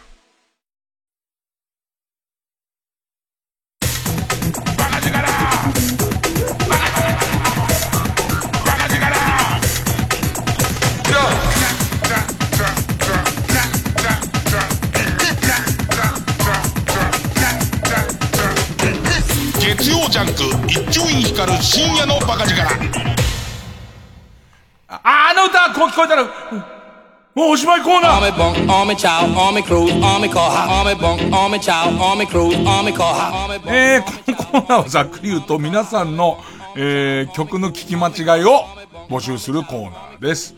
えー、まあメジャーな曲ですけども、まあいろいろ情緒が不安定になってしまう。だからね、全然、あの、このご時世、コロナ禍みたいなものにも、気丈に立ち向かってるし、ストレス溜まってないつもりでもなんかちょっとね、あの、実は、こう、心を多少蝕まれてるなんていうケースが、このコーナーでわかることがありますから、えー、そうですね、えー、ペンネーム、あの日、知恵熱が出たんだ。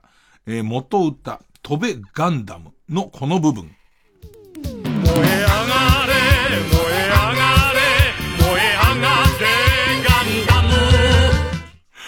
オンライン飲み会で一言も喋らむ。むおかしいんだよ。このむねじ込んでくるパターン久しぶりですけどね。オンライン飲み会、オンライン飲み会で一言も喋らむ。むじゃねえ。喋らんだろ。えー、もしかしたら喋らずだろ。喋らむってなんだよ。なんでガンダムの風味そこだけなんで聞こえんだお前。そこだけちゃんと聞こえるじゃねえか。えー、どうかな？暑いのかな？暑かったりするからな。ペンネームももっちさん。元歌一世風靡セピア。えー、前略道の上より、よりこの部分です。トゥルルトゥトゥトゥトゥトゥトゥトゥトゥソイヤーですよね。ずっとこれですもん、頭で。トゥルルトゥルルトゥトゥトゥトゥトゥトゥソイヤトゥルトゥルルソイヤソイヤソイヤソイヤーですよね。これこういう風に聞こえちゃったんですって。チンポうーん。小学生が喋って小学生が聞いてるラジオじゃねえんだぞ。50人にチンポとか言わせんじゃねえっつうの。えー、チンポチンポそれそれつってね。反るってそっちの意味ですからね、すごい。反り返れっていう意味ですからね。えー、ギバちゃんも変な歌歌ってんな、おい。ねえ、いや、聞き間違いだっての。ギバちゃんもともとこんな歌歌ってないんだよ。えー、ペンネーム。じゃあ明日殴る。じゃあ、じゃあ明日殴る。すごい。じゃあ明日殴るって書いてあるだけなんだよ。これ多分シャーアズナブルじゃん、きっと。俺すごい。えー、じゃあ明日殴るさんで。えー、元歌 H2O で思い出がいっぱいのこの部分。大人の階段登るここはいいところだから聞き間違えないと思うんですけどね。だって古いアルバムの中に隠れて思い出がいっぱいですよ。ね、で、この大人の階段登る。ここ、こう聞こえちゃったんです。落とした替え玉拾う。湯切りの時かなかっこつけたのかななんか、ねえ。熊落としみたいなんテレビで見たやつで、ジャってやろうと思ったら、べしょって言って、キョロキョロをスーって戻す感じの。えー、落とした替え玉拾うですけど、ちっとも大人の階段なんか登ってないですけどね。うーん、そうですね。えー、ペンネームダンシーさんです。元歌、モンタブラザーズで、ダンシングオールナイトのこの部分です。パンティチョーみたい 見たいんですよね。短いやつずるいんだって。ペンネームズミテンさん。元歌。柏原い、柏原、えー、榊原郁恵さんで、榊原郁恵さんで、夏のお嬢さんのこの部分。シュートミトクス。でも、チュー、チュー、チュー、チュー、チュールって、だから、もともとは、チュー、チュー、チュー、チュールだから、本当だったらまあ、シュートミテルに聞こえるはずですけどね。どっちかって言えば。どっちかって言えばですよ。どっちかって、ね。え ートムチャッチャさん、元歌北島三郎、函館の人のこの部分。はるばる北で函館。まーるまる太ったハートだね。食うの？それも新沼健治さんのを食うの？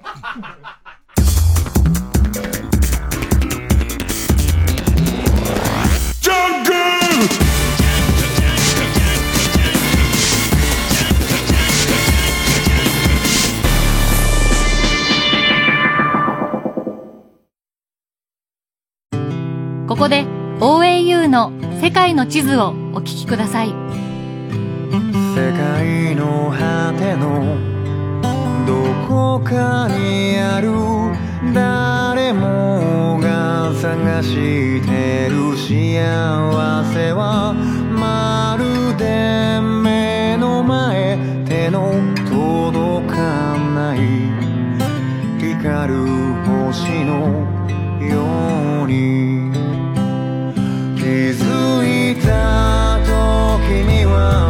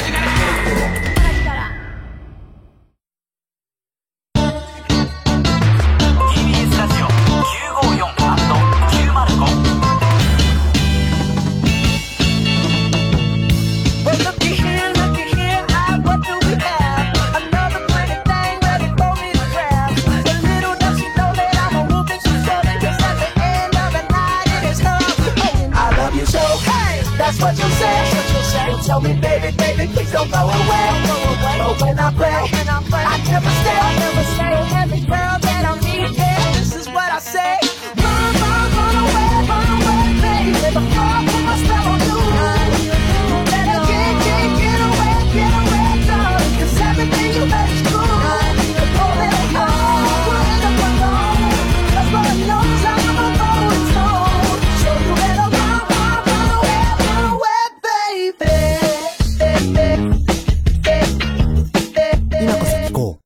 ラジオ。905FM 954AM TBS ラジオ。TBS ラジオジャンク。この時間は小学館中外製薬マルハニチロ伊藤園ホテルズ他各社の提供でお送りしました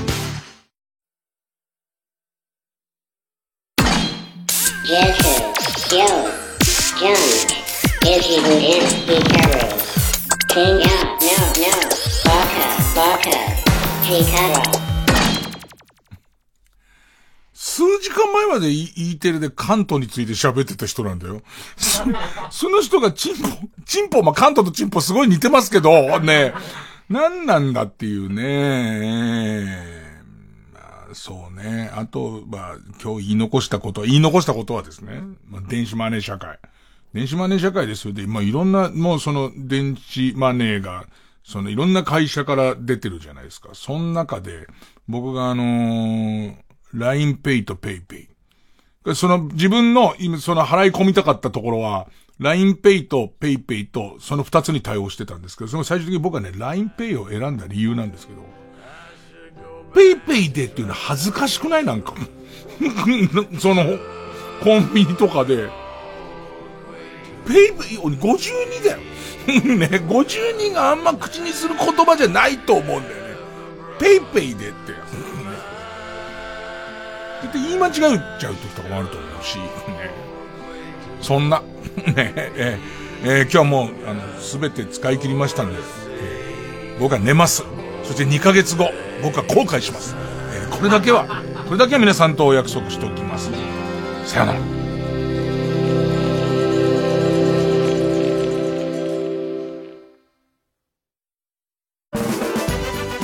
国内外で大人気のイラストレーターチョコムーのアート展が開催決定。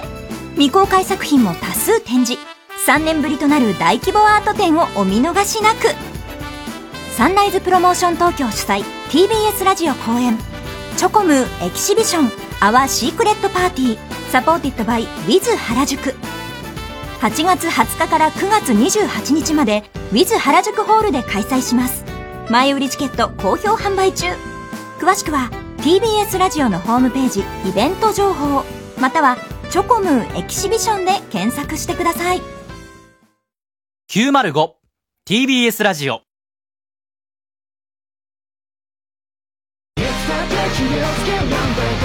白石麻衣です。映画「スマホを落としただけなのに囚われの殺人鬼」全国の映画館で公開中です。3時です